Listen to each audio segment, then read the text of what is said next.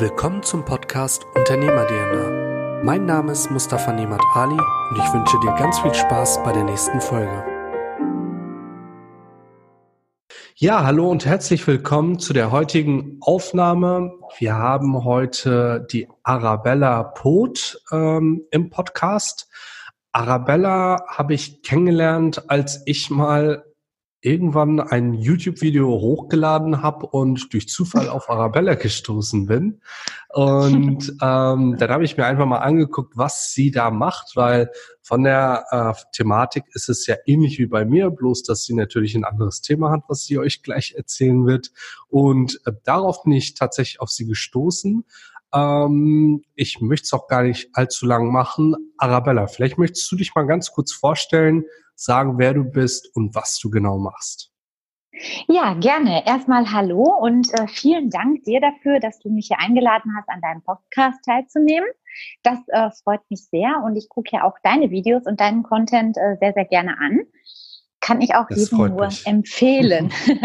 ja, mein Name ist Arabella Poth. Ich bin ähm, Strafverteidigerin äh, in Dortmund und ähm, ja, ich habe einen YouTube-Kanal, auf dem ich eben so ein bisschen über rechtliche äh, Themen aufkläre, wobei ich mich da allerdings auf das Strafrecht äh, beschränke, weil das ja auch das ist, was ich in meiner täglichen Praxis so mache. Mhm. Ja. Super, okay, gut. Ähm, vielleicht äh, zu dem Thema Selbstständigkeit ganz kurz. Du hast dich ja mit ähm, deiner Kanzlei selbstständig gemacht. Wie seid ihr aufgestellt? Wie viele Leute seid ihr aktuell? Ja, äh, genau. Also wir sind ähm, selbstständige äh, Rechtsanwälte, sind also so partnerschaftlich in einer Kanzlei organisiert. Wir sind im mhm. Moment ähm, zu viert, was ich auch eine ah, okay. ganz schöne ähm, Größe äh, finde. Wir machen eben alle nur ähm, Strafrecht und wenn wir dann mal Bedarf äh, an anderen Rechtsgebieten haben, da greifen wir dann eben auf ein Netzwerk von Kollegen zurück, sodass wir auch da unsere Mandanten immer versorgen können. Nur sagen wir halt, wir mhm. wollen eben nur Strafrecht machen, ähm, ja, weil man sich da dann eben in einem Bereich eben immer auch sehr gut fortbilden kann, da immer auf dem neuesten mhm. Stand sein kann. Und das ist so unser Konzept. Okay, super, sehr cool. Ich hatte natürlich im Vorfeld ein bisschen recherchiert und habe ähm, unter anderem natürlich gesehen, dass du auch als Dozentin ähm, tätig bist für Fachanwälte für Strafrecht. Genau. Wie, ja, wie bist stimmt. du dazu gekommen? Ja, ich ähm, bin dazu gekommen, weil mir die Lehre eigentlich immer auch schon großen ähm, Spaß gemacht hat. Ich mhm. habe eigentlich ähm, von ähm, Anfang an, also ich habe mich ähm, selbstständig gemacht mit der Kanzlei und habe dann von Anfang an ähm, bei ähm, einem Hufschmied hier bei uns im Ort die ähm, angehenden Hufschmiede unterrichtet, die also bei dem praktisch in der Ausbildung zum Hufschmied sind und auch die müssen rechtliches lernen. Und der hatte mich dann gefragt, ob ich denen nicht diese rechtlichen äh, äh, Aspekte so beibringen kann. Und damit habe ich angefangen. Das hat mir großen Spaß gemacht. Ich fand das ganz, ganz toll. Und ähm, kurz danach kam es dann dazu, dass ich ähm, an der Uni Bochum äh, regelmäßig Gastvorträge gehalten habe oder das mache ich auch jetzt immer noch. Mhm. Ähm, angefangen hat das damit, dass ich da mal meine Doktorarbeit zum Beispiel vorgestellt habe und äh, mittlerweile referiere ich eigentlich immer einmal im Jahr an der Uni Bochum über meine Tätigkeit als Strafverteidigerin und erkläre den äh, Studenten so ein bisschen, ja, was es mit der Strafverteidigung auf sich hat, wie so die rechtlichen Rahmenvoraussetzungen sind. Und das kommt eigentlich auch immer ganz gut an. Ja, und hm. ähm, da habe ich dann gemerkt, dass mir das Spaß macht, dass das auch ankommt. Also ich habe von den Studenten immer auch ein, ein super Feedback bekommen, womit ich am Anfang so gar nicht gerechnet habe. Also das war am Anfang schon schon komisch, sich wirklich vor so einen äh, Hörsaal zu stellen und vor so vielen Studenten zu sprechen. Und ich war da ja selber auch noch ganz jung eigentlich. Hm. Und ähm, das hat mir unheimlich Spaß gemacht. Ich habe tolles Feedback bekommen und da habe ich gesagt, okay, da möchte ich das auch gerne ein bisschen ausbauen. Und ähm, habe dann eben angefangen, nachdem ich dann selber meinen Fachanwaltskurs äh, für Strafrecht ähm, beendet hatte oder erfolgreich abgeschlossen hatte, äh, kamen dann auch relativ schnell äh, entsprechende Anfragen und da habe ich mich dann eben für einen Anbieter entschieden und ähm, ja, unterrichte jetzt eben auch angehende Fachanwälte für Strafrecht. Sehr spannend, sehr, sehr cool. Ähm, also kann man sich das so in etwa vorstellen? Kennst du die Serie auf Netflix How to Get Away with Murder? Die ist ja aktuell echt sehr bekannt. Ähm, Ehrlich gesagt kenne ich die leider nicht, weil sag, ich ein Mensch okay. bin, der ich gucke eigentlich kein Fernsehen. Ich war jemand, ich hatte ähm, nie einen Fernseher großartig, also weder während meiner Schul- noch Studienzeit. Okay. Und ähm, ich gucke Netflix, ich habe Netflix, aber wirklich nur so ganz ausgewählt und manchmal, wenn ich Bock habe oder dass ich mir mal auf YouTube vielleicht ganz gezielt äh, irgendwie Content angucke, der, der mich persönlich anspricht. Aber so ein Serien-Junkie bin ich eigentlich nicht. Okay. Deswegen kann ich sehr, sehr löblich. Also wir schauen tatsächlich auch kaum fern. Ähm, es ist halt nur Stream, also Netflix oder natürlich auch YouTube, ne? Ähm, ja, ja, klar. Super, sehr cool. Du hattest gesagt, du ähm, hast ja auch im ziemlich jungen Alter angefangen. Ähm, hol uns mal ganz kurz ab, wie alt bist du jetzt? Fragt man ja eigentlich nicht, aber. Das stimmt. Das, das fragt man Frauen eigentlich gar nicht. Nein, ich bin 36 und okay. ähm, bin Anwältin seit, ja, ich bin nicht ganz so gut im, im Rechnen. Ähm, ich habe angefangen 2013. Ah ja, okay. Mhm. Ja, da war ich also knapp über 30. Mhm. Und ähm, ja, weil ich habe nach meinem Studium und dem Referendariat habe ich eben zunächst noch meine Doktorarbeit geschrieben ja. und habe mich dann so ein bisschen parallel dazu eigentlich selbstständig gemacht. Und so bin ich auch in die Selbstständigkeit so ein bisschen reingerutscht, denn ähm, ich ähm, hatte meine Doktorarbeit noch nicht ganz fertig. Ich habe gesagt, okay, die will ich noch zu Ende machen. Aber ich nutze die Zeit schon mal, um mir nebenbei was aufzubauen. Und mit mhm. einem richtigen Anstellungsverhältnis hätte das ja gar nicht funktioniert, denn ich hätte ja überhaupt nicht die Zeit gehabt, Vollzeit zu arbeiten und noch die Doktorarbeit zu schreiben. Und deshalb habe ich dann gesagt, ich mache mich nebenbei selbstständig. Und ja, das hat dann eigentlich auch äh, besser geklappt, als ich gedacht habe. Sehr schön, cool. Ähm, du hättest dich ja, so wie du sagst, du hättest dich ja auch für den Weg der normalen Angestellten entscheiden können. Ähm, warum hast du für dich selbst entschlossen, okay, die Selbstständigkeit soll es werden? Also, das war für mich nicht von Anfang an klar. Ich okay. ähm, hätte mir durchaus auch vorstellen können, ähm, äh, ja, in ein Angestelltenverhältnis zu gehen. Also ich wusste immer, ich will Strafverteidigerin werden. Ich wollte nie irgendwie in einer Behörde arbeiten, also Richter, Staatsanwalt, das hätte für mich nie, äh, wäre das irgendwie in Betracht gekommen. Mhm. Ähm, aber ähm, dadurch, dass ich eben meine Doktorarbeit noch geschrieben habe und gesagt habe, okay, ich mache das jetzt erstmal, äh, mache mich jetzt erstmal selbstständig, ich will schon ein bisschen was machen, aber eben noch nicht so diesen Druck haben, dass ich jeden Tag eben nebenbei arbeiten muss. Äh, und so bin ich da auch so ein bisschen reingerutscht. Aber ich hätte mhm. ansonsten auch durchaus im Angestelltenverhältnis angefangen. Da okay. habe ich mir gar nicht so die Gedanken zugemacht. Interessant. Ähm, äh, sag mal ganz kurz, deine Doktorarbeit, worin hast du die geschrieben? Ähm, die habe ich im, im, Fachbereich Kriminologie geschrieben. Mhm. Und zwar habe ich mich ähm, in der Doktorarbeit äh, ja, mit der Frage beschäftigt, inwieweit ähm, gewalthaltige Computerspiele, also sprich Ego-Shooter, äh, mhm. möglicherweise ähm, ja, ursächlich oder mitursächlich für Amokläufe an Schulen sein können. Und dafür okay. habe ich dann eben ja selber auch ähm, einen Ego-Shooter gespielt, mehrere Jahre lang, äh, und zwar Counter-Strike. Habe dann also sehr viele Interviews mit Counter-Strike-Spielern, auch mit mhm. E-Sportlern äh, geführt. Und ja, das war eine ganz spannende Zeit eigentlich. Interessant, okay. Ähm, ich habe das äh, kurz gelesen, glaube ich. Sogar auf der Homepage steht das von euch drauf, wenn ich mich nicht täusche. Dann passt das ja. Genau. Ja. Interessant, ja. sehr cool. Ähm, Okay, wie bist du eigentlich äh, dazu gekommen, dass du deinen Beruf nach außen trägst über Social Media, was ja eigentlich auch nicht so typisch ist, dass du YouTube-Channels machst, äh, dass du auf Facebook aktiv bist, auf Instagram. Äh, hat es sich auch einfach entwickelt oder hast du da ein Konzept, einen Redaktionsplan? Wie machst du das?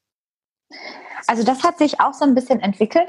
Zunächst mal muss ich sagen, ich war, glaube ich, schon immer ein extrovertierter Mensch. Also ich habe mhm. nie ähm, irgendwie so äh, gedacht, oh, ich muss mich bedeckt halten, weil ich bin ja Juristin. Ich habe zum Beispiel auch während ähm, der Schulzeit und während des Studiums habe ich als äh, Model gearbeitet, wo ja auch viele sagen, na, ob das dann immer so gut mit, mit Jura zusammenpasst. Aber ich habe das immer gerne gemacht, das hat mir immer Spaß gemacht und ähm, ja, deswegen habe ich, glaube ich, einfach so, bin ich charakterlich eben einfach auch so eingestellt, dass ich sage, äh, dass das passt zu mir. Ja, und dann ähm, im Bereich um Social Media kam es eigentlich so, dass wir erstmal ganz klassisch natürlich so eine Kanzleiseite auf Facebook hatten. Das hat ja im Prinzip jedes Unternehmen heutzutage.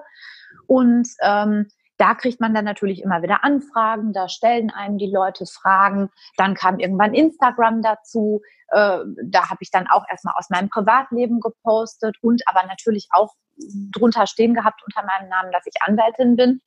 Ja, und dann habe ich eben immer wieder Anfragen bekommen auch ähm, über so äh, private Nachrichten. Und irgendwann habe ich dann gesagt, okay, dann erkläre ich mal hier in so kurzen Instagram-Videos so ein paar mhm. rechtliche mhm. Themen oder habe mich dann einfach auch zu rechtlichen Themen da mal geäußert. Und dann kam das eigentlich so von, von den Leuten, die dann gesagt haben, kannst du nicht mal zu dem Thema ein Video machen und mach doch mal darüber ein Video. Und äh, wollt ihr nicht einen YouTube-Kanal gründen? Ja, und ähm, als ich dann gemerkt habe, das Interesse ist da, habe ich gesagt, okay, ich setze mich mal damit auseinander, wie das funktionieren kann. Habe mir dann diese Ausstattung angeschafft. Ähm, das war für mich schon mal so die erste Hürde, mich so mit dieser Technik auseinanderzusetzen, weil ich das tatsächlich wirklich nicht konnte. Also ich hatte dann alles, äh, Kamera und Mikros und so weiter. Und ähm, habe dann gemerkt, dass, dass unsere Computer überhaupt nicht darauf ausgelegt sind, so ein Video zu verarbeiten ne? Mhm. oder, oder dieses Schnittprogramm irgendwie äh, zu, zu managen. Und ähm, da musste natürlich noch ein anderer PC her. Ja, und dann ging es so langsam los. Dann haben also wir einfach wirklich mal Learning by Doing, ja. Genau, genau, ja.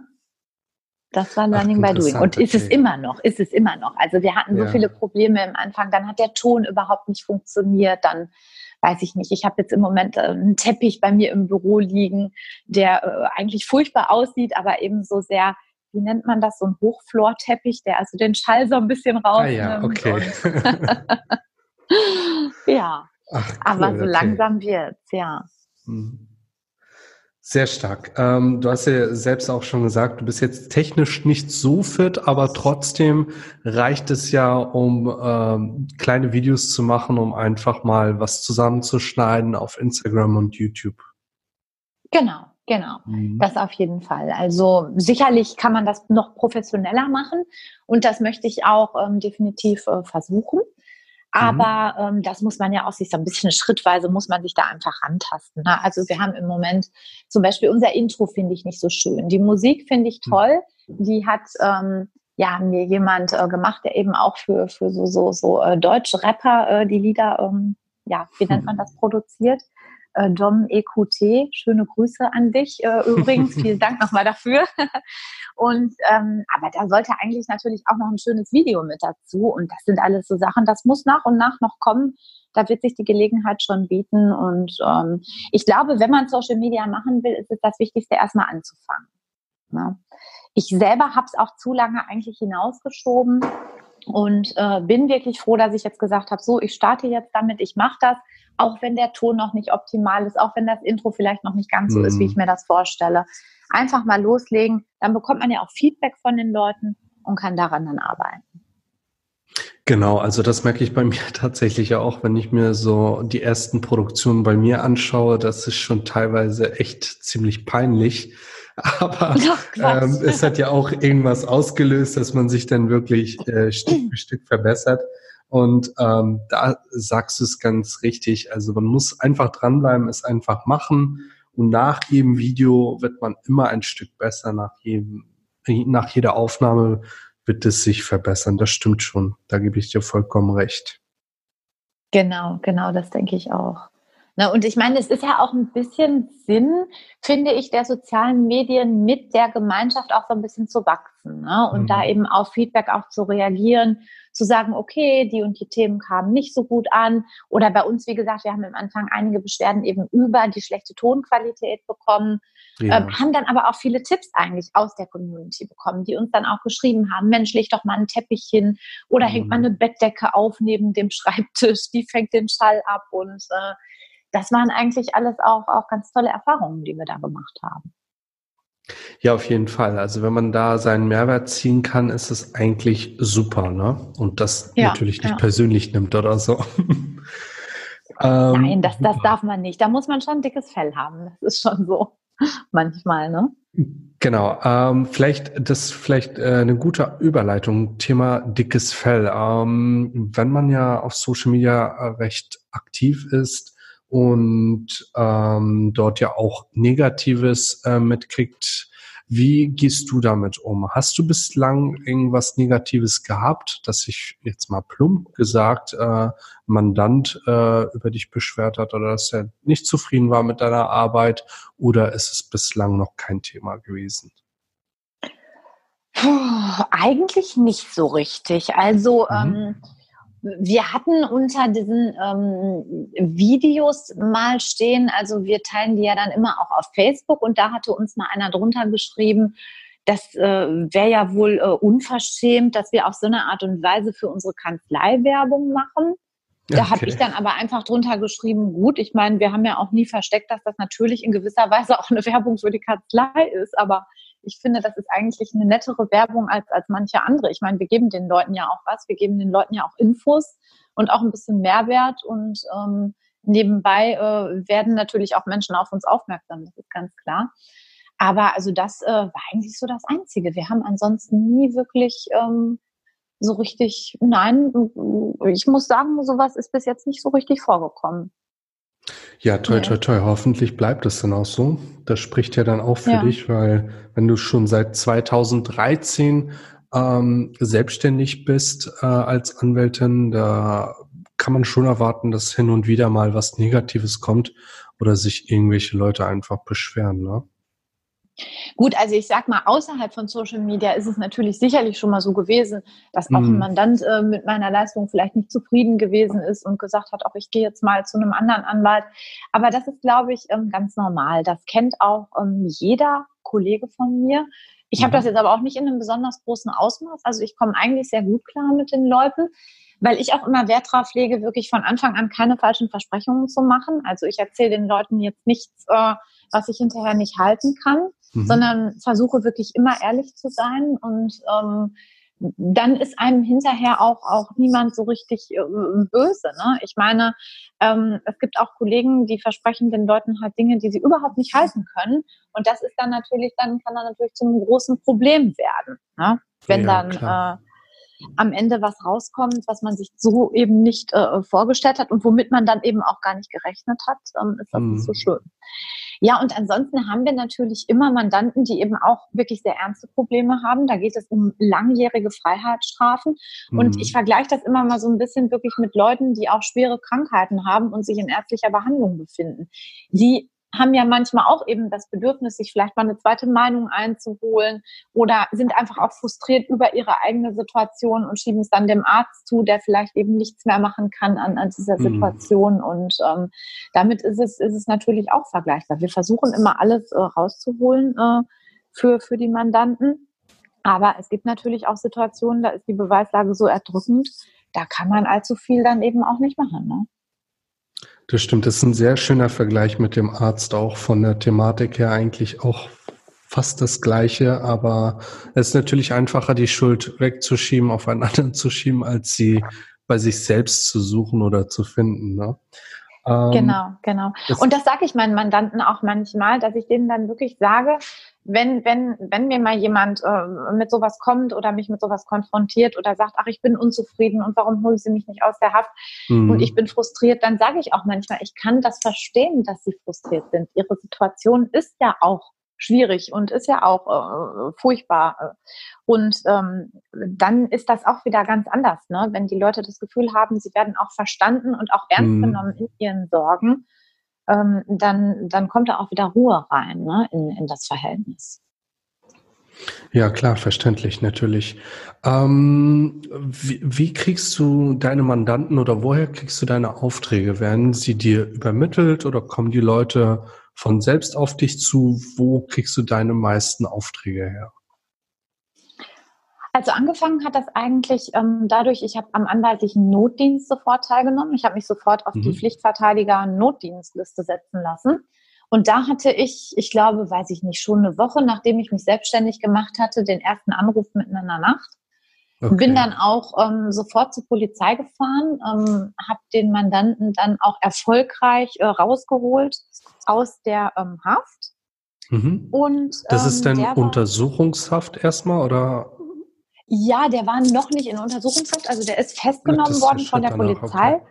Äh, genau, ja. also vorläufig festgenommen mhm. worden und sollte dann eigentlich in Untersuchungshaft genommen werden. Also dem wurde dann am nächsten Tag, also der Haftbefehl verkündet, dem wurde gesagt, sie haben das und das gemacht und sie sollen jetzt eigentlich in Untersuchungshaft. Und ähm, da konnten wir dann aber zusammen erreichen, dass dieser Haftbefehl außer Vollzug gesetzt wurde, dass er also wieder gehen konnte. Ne, dass okay. der Haftbefehl zwar noch bestand, aber er trotzdem nicht in Haft musste. Mhm. Ja, und das hat sich dann ähm, sogleich eben rumgesprochen. Ähm, das ist also zufällig ein Mandant, der ist auch heute noch mein Mandant. Das ist mhm. jemand, der ist äh, immer entweder ist er in Haft oder der begeht Straftaten. Mhm. Und ähm, so jemand ist natürlich auch sehr vernetzt, sage ich mal. Und ähm, der hat natürlich auch einfach gut Werbung für mich gemacht in seinem Bekanntenkreis. Und äh, darüber habe ich wirklich die, die meisten Mandate bekommen, so im Anfang. Okay.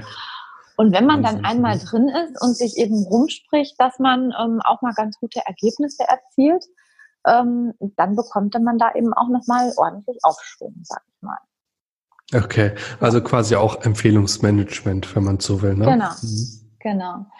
Was natürlich auch ein Thema ist, ist Internet, das kann ich nur sagen. Also ich habe ähm, sehr früh ähm, habe ich eine Internetseite gehabt, wo ich wirklich ganz klar auch draufgeschrieben habe, die und die Rechtsgebiete mache ich, die mhm. und die mhm. Rechtsgebiete möchte ich machen und habe mich auch von Anfang an eigentlich spezialisiert auf wirklich nur diese Nische Strafrecht und habe alles andere eigentlich so ein bisschen außen vor gelassen.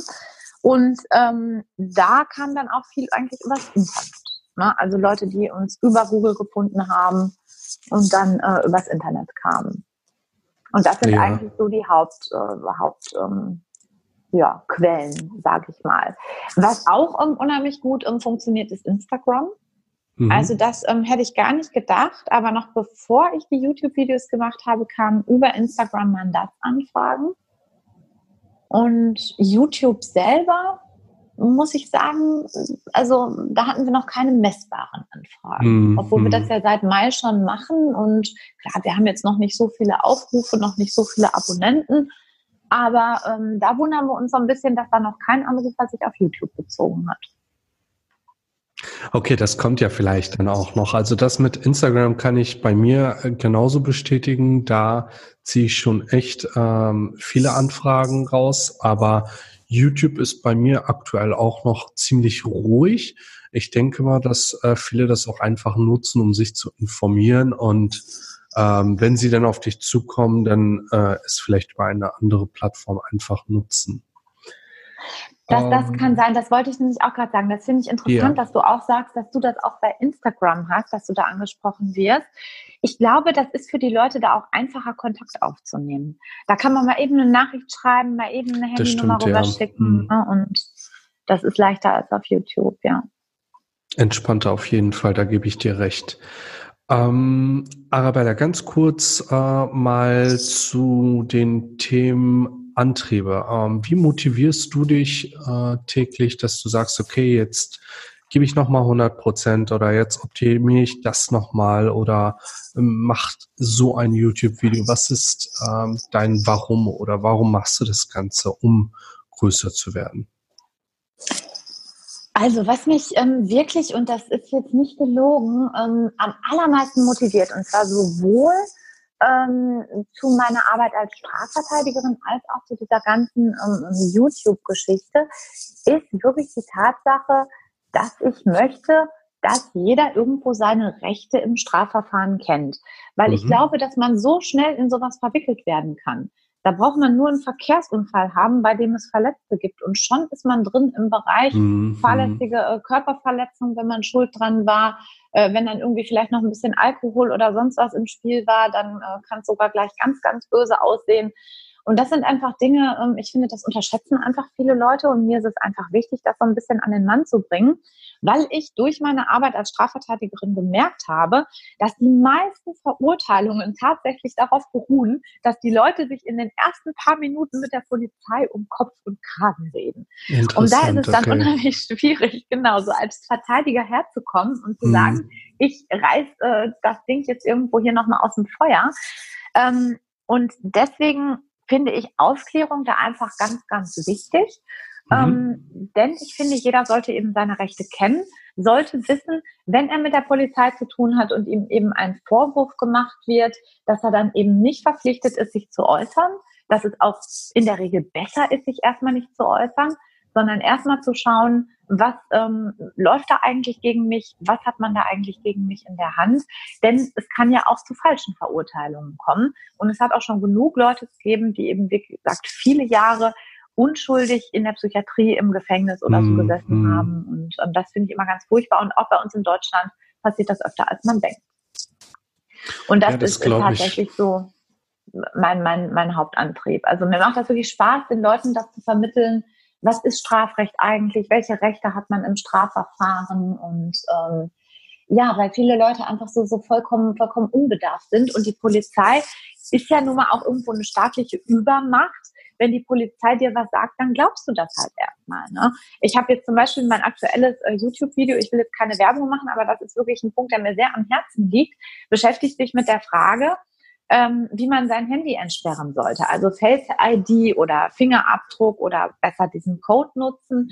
Es ist tatsächlich mhm. so, äh, wenn man Face ID oder, oder diesen Fingerabdruck nutzt und die Polizei irgendwie mal das Handy beschlagnahmt, was ja eben schon passiert, wenn man zum Beispiel die Polizei einfach mal filmt in irgendeiner Kontrolle, das ist ja eben auch nicht so ohne weiteres erlaubt, ähm, dann können die einem eben das Handy vors Gesicht halten, haben das Handy entsperrt und finden alle deine Daten da auf dem Gerät. Ne? Und ähm, okay.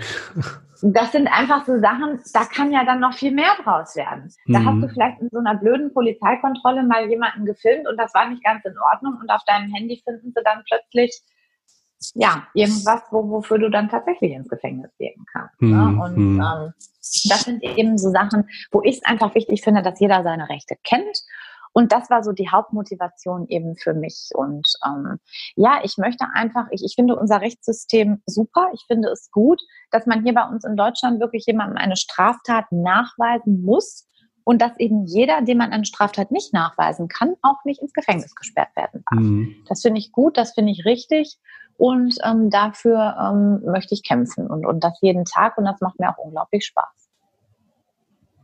Ja, das ist natürlich ein cooler Ansatz. Ne? Und ich äh, denke mal, nach so einem ähm, Unfall oder sonstiges, wo die Polizei da ist, handelt man ja oftmals einfach emotional und nicht mehr rational. Und genau. äh, so wie du gesagt hast, der Polizei vertraut man ja dann einfach und äußert sich dann. Und ob es dann in dem Moment förderlich war oder nicht, ist dann halt schwer und meistens, wenn du sagst, okay, ähm, es ist halt blöd, wenn die was gesagt haben vor der Polizei, was dann festgehalten wird, ist es dann äh, blöd genau. gelaufen, auf Deutsch gesagt, ne? Mhm.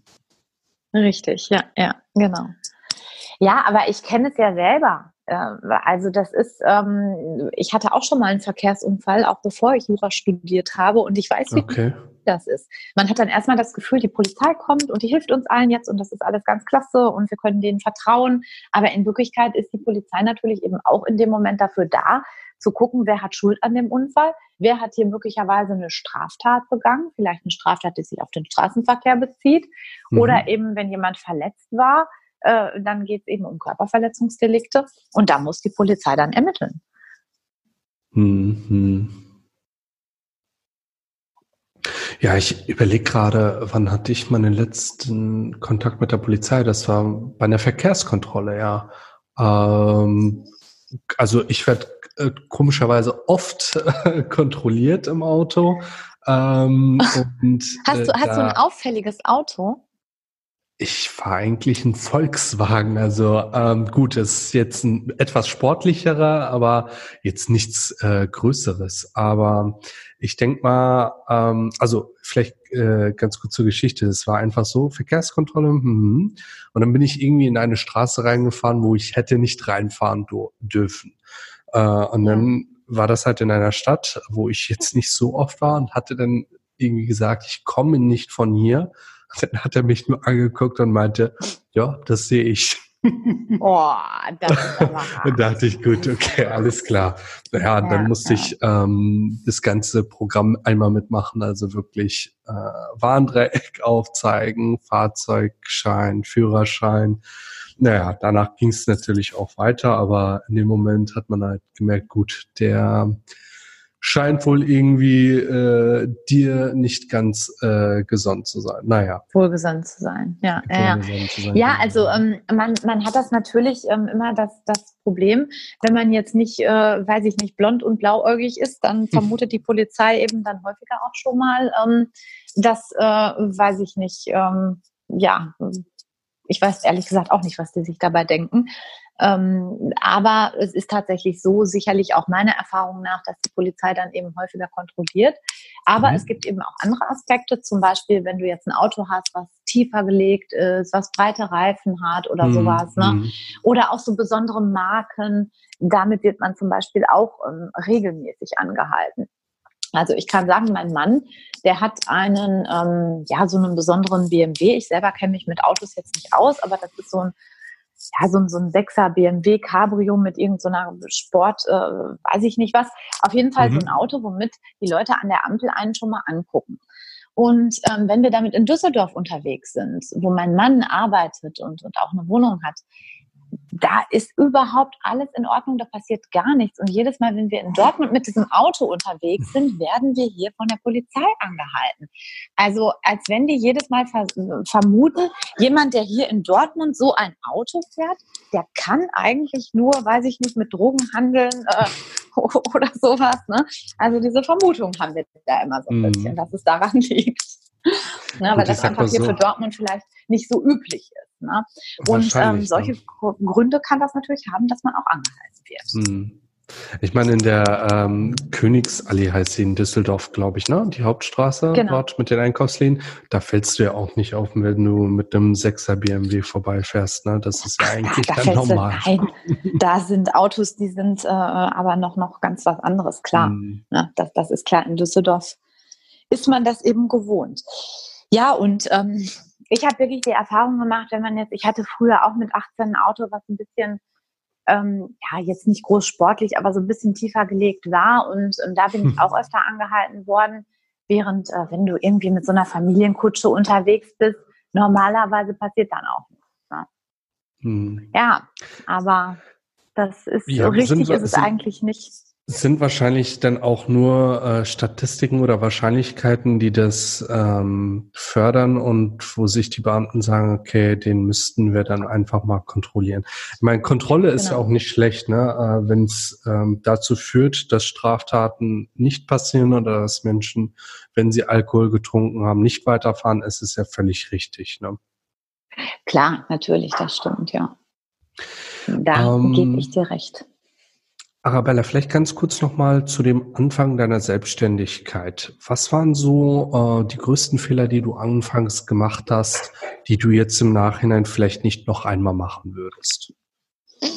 Also die größten Fehler waren, dass ich damals ähm, gearbeitet habe, ohne von den Mandanten Vorschüsse zu verlangen. Ich okay. habe aus dem ersten Jahr meiner Selbstständigkeit unglaublich viele unbezahlte Rechnungen. Ja. Und ähm, da habe ich dann natürlich auch versucht, das gerichtlich eben zu verfolgen und habe da eigentlich gemerkt, da wirfst du eigentlich nur, ähm, wie sagt man das, äh, gutes Geld schlechtem hinterher. Ähm, mhm. ja, weil das dann eben meistens Leute waren, die auch die Rechnung nicht zahlen konnten. Und da habe ich einfach unglaublich viel umsonst gearbeitet. Ne? Und das mhm. ähm, hat mich natürlich auch frustriert. Und ähm, da habe ich dann so ein bisschen geguckt, wie kann ich das ändern, habe mich auch von älteren Kollegen da so ein bisschen beraten lassen und habe dann radikal gesagt, ich werde eben nur noch gegen Vorschuss tätig. Und seitdem klappt das auch hervorragend, muss ich sagen. Ja. Aber das hat natürlich so ein bisschen gedauert, bis man da erstmal den Dreh raus hatte und ähm, ja auch so ein bisschen so den Mut hatte zu sagen, also wirklich den Leuten gegenüber zu sitzen und zu sagen, nein, bevor sie hier nicht die und die Summe auf den Tisch gelegt haben, äh, fange ich mit mal. Irgendwie war die ähm, Verbindung jetzt. Genau, du warst äh, gerade bei dem Thema, ähm, ohne Vorschuss geht's nicht weiter. Genau, das war eigentlich mhm. so mein, mein größter Fehler, dass ich anfangs eben keine Vorschüsse genommen mhm. habe. Und ähm, das habe ich jetzt dann eben radikal äh, geändert. Ähm, fiel mir am Anfang ein bisschen schwer, aber ja. Ähm, ja, seit ich das geändert habe, funktioniert es eigentlich hervorragend. Und ähm, ja, das ist, glaube ich, was, wo, worauf man wirklich auch achten muss im Anfang mhm. der Selbstständigkeit, ne? dass das auch das Finanzielle eben stimmt. Klar, natürlich. Ähm, umsonst zu arbeiten macht, glaube ich, bei keinem Sinn. Ich überlege gerade, ähm, wenn ich irgendwie einen Rat brauche, dann gut, das läuft dann meistens über die Rechtsschutzversicherung. Ähm, da wird dann die Deckungszusage geholt. Aber bei den Fällen Strafverteidigung, ähm, da ist es ja meistens so, dass die Rechtsschutzversicherung dann nicht für leistet. Ne? Genau, da kommt die Rechtsschutzversicherung in der Regel nicht für auf. Mhm. Und ähm, wir rechnen eigentlich mit Rechtsschutzversicherung auch nicht mehr gerne ab. Ähm, okay. Es gibt manchmal Rechtsschutzversicherungen, die sagen, okay, wir übernehmen diesen Fall. Und am Ende gibt es dann Probleme und die zahlen dann eben doch nicht. Und da haben wir auch keine Lust mehr drauf. Wir sagen den Mandanten in der Regel, passt auf, wenn ihr einen Rechtsschutz habt, ist das schön und gut. Ihr könnt euch auch gerne damit auseinandersetzen. Ihr könnt gerne eure Rechnungen da einreichen so wie man es bei einer privaten Krankenversicherung auch hm. macht. Aber dass wir uns darum kümmern oder direkt mit der Rechtsschutz abrechnen, das machen wir eigentlich nicht mehr. Weil wir da auch, das ist auch noch so, so ein Punkt, speziell vielleicht an Anwälte eben, die sich selbstständig machen, ähm, da muss man eben aufpassen. Ja, es sind, ähm, es fängt ja schon bei den Bedingungen an. Also ich weiß gar nicht, wie viele unterschiedliche Rechtsschutzversicherer es gibt und bei manchen ist die Erstberatung drin, bei manchen ist die partout raus. Dann hängt es davon ab, ob es äh, vorsätzlich passiert ist oder ob was also vermutet wird. Ähm, da gibt es ja so viele okay. Unterschiede und das ist halt schwierig. Das kann ich mir gut vorstellen. Ja, ja, genau, eben. Und häufig ist es eben so, dass wir auch vorher eine Deckungszusage erteilen und dann ja. hinterher eben sagen, nee, da war aber dann doch das und das in dem Fall. Ich hatte das jetzt hm. vor kurzem noch in einem Altfall, da hatten die auch eben erst ihre Deckung äh, zugesagt und haben dann gesagt, nee, sie müssten, ähm, könnten jetzt doch nicht zahlen, weil auch okay. Datenrechtsverletzungen eine Rolle gespielt haben sollen. Ah, ja. Und ähm, ja, da ähm, habe ich dann nur den Mandanten angeschrieben habe ihm gesagt, jetzt muss er die Rechnung selber zahlen und das ist dann natürlich auch immer schwierig, weil das den Leuten dann auch schwer zu vermitteln ist. Ne? Wenn die erst kommen und sagen, hier, meine Rechtsschutz hat gesagt, wir zahlen mhm. und am Ende klappt das dann nicht. Ne? Und deshalb sagen wir mittlerweile von Anfang an, Rechtsschutz machen wir nicht. Da müssen Sie selber mit Ihrer Versicherung sich auseinandersetzen. Finde ich auch vollkommen normal. Im Bereich private Krankenversicherung ist es ja genauso. Klar, natürlich. Da bezahlst du alles erstmal und musst es dir dann von der Krankenversicherung zurückholen, ne? Genau, hm. genau. Ähm, okay, gut. Die Anfangsfehler haben wir. Vielleicht ähm, hast du noch mal zu deinem Beruf ähm, Tipps und Tricks, die du an die Zuhörer geben kannst. Du hattest ja schon mal anfangs erwähnt, dass man aufpassen sollte, dass man äh, nichts Falsches vor der Polizei sagt, gegebenenfalls auf seine Aussage verzichten sollte. Gibt es noch bestimmte Sachen, auf die man äh, Rücksicht nehmen sollte, damit man im Nachhinein keine Schwierigkeiten hat?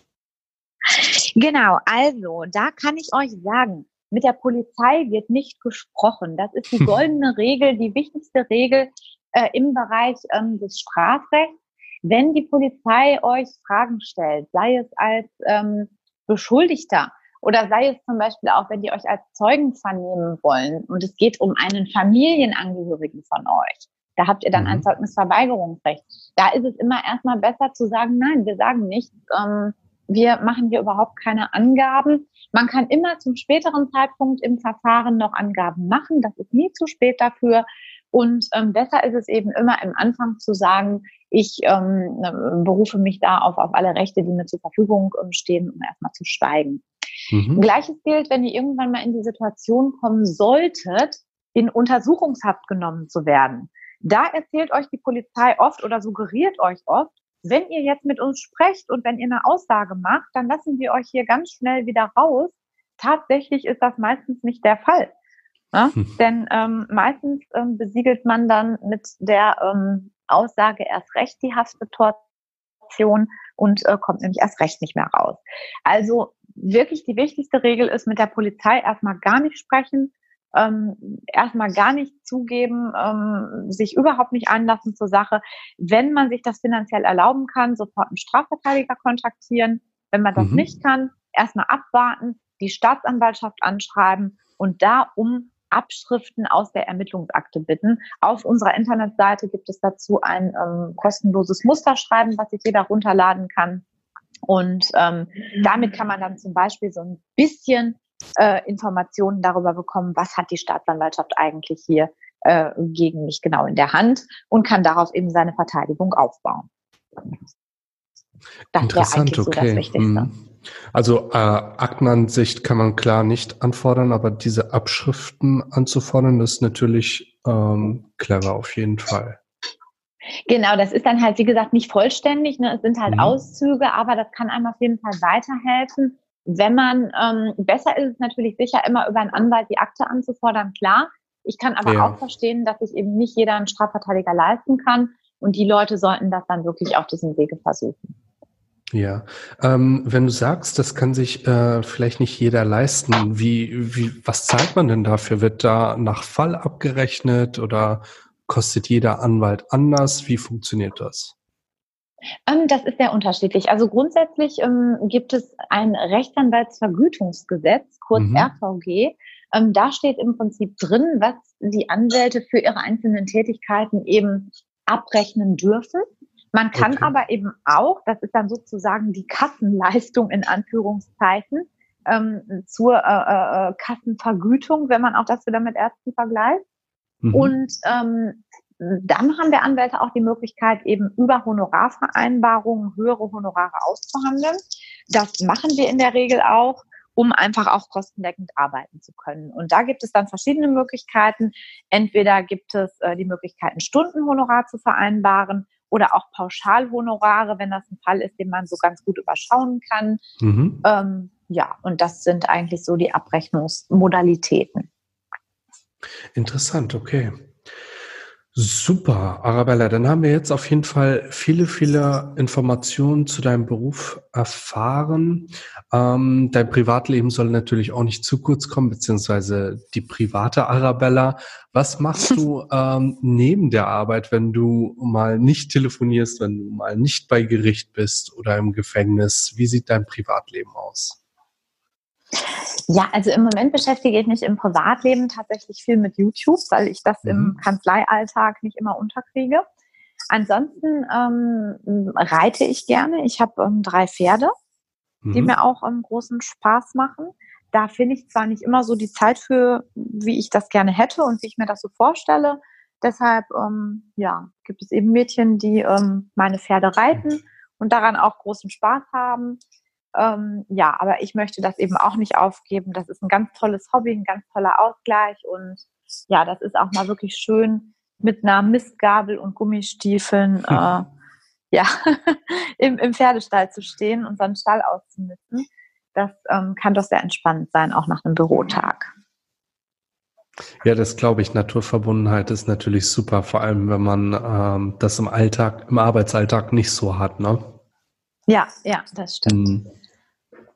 Ich meine, ich bewege mich ja nicht wirklich viel auch in meinem Arbeitsalltag, sondern entweder sitze ich am Schreibtisch oder ich sitze im Auto oder ich sitze bei Gericht.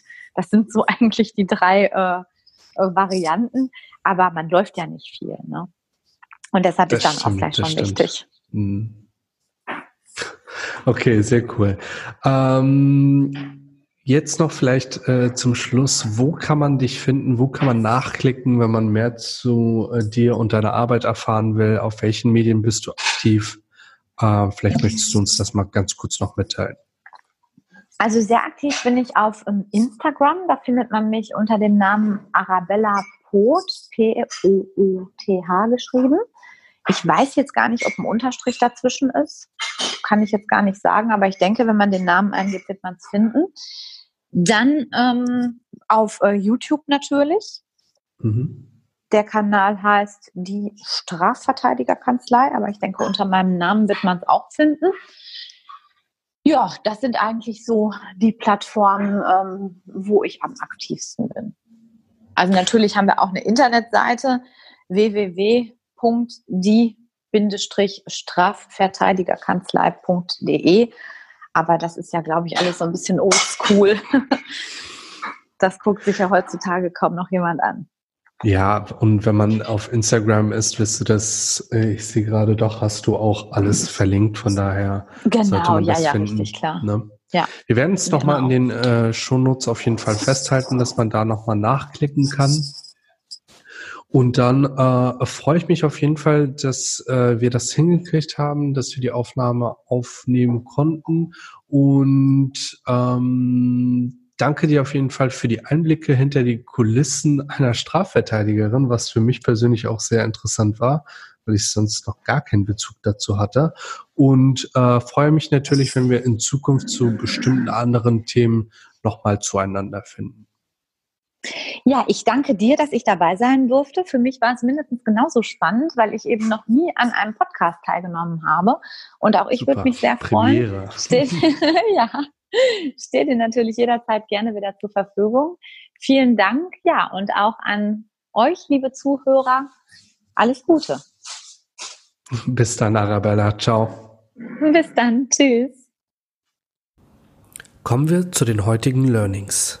Punkt 1. Fang an, Content zu erstellen und mit der Zeit wirst du dann automatisch besser. Punkt 2. Spezialisiere dich auf ein Thema, um dann Experte in diesem Thema zu sein. Punkt 3. Solltest du Beschuldigter oder Zeuge bei einer Straftat sein, dann solltest du nicht von Anfang an mit der Polizei reden. Wenn dir der Podcast gefallen hat, vernetz dich auf Instagram und Facebook mit mir, folg mir auf Spotify und lass mir gerne eine 5-Sterne-Bewertung auf iTunes da, damit noch mehr Leute diesen Podcast hören.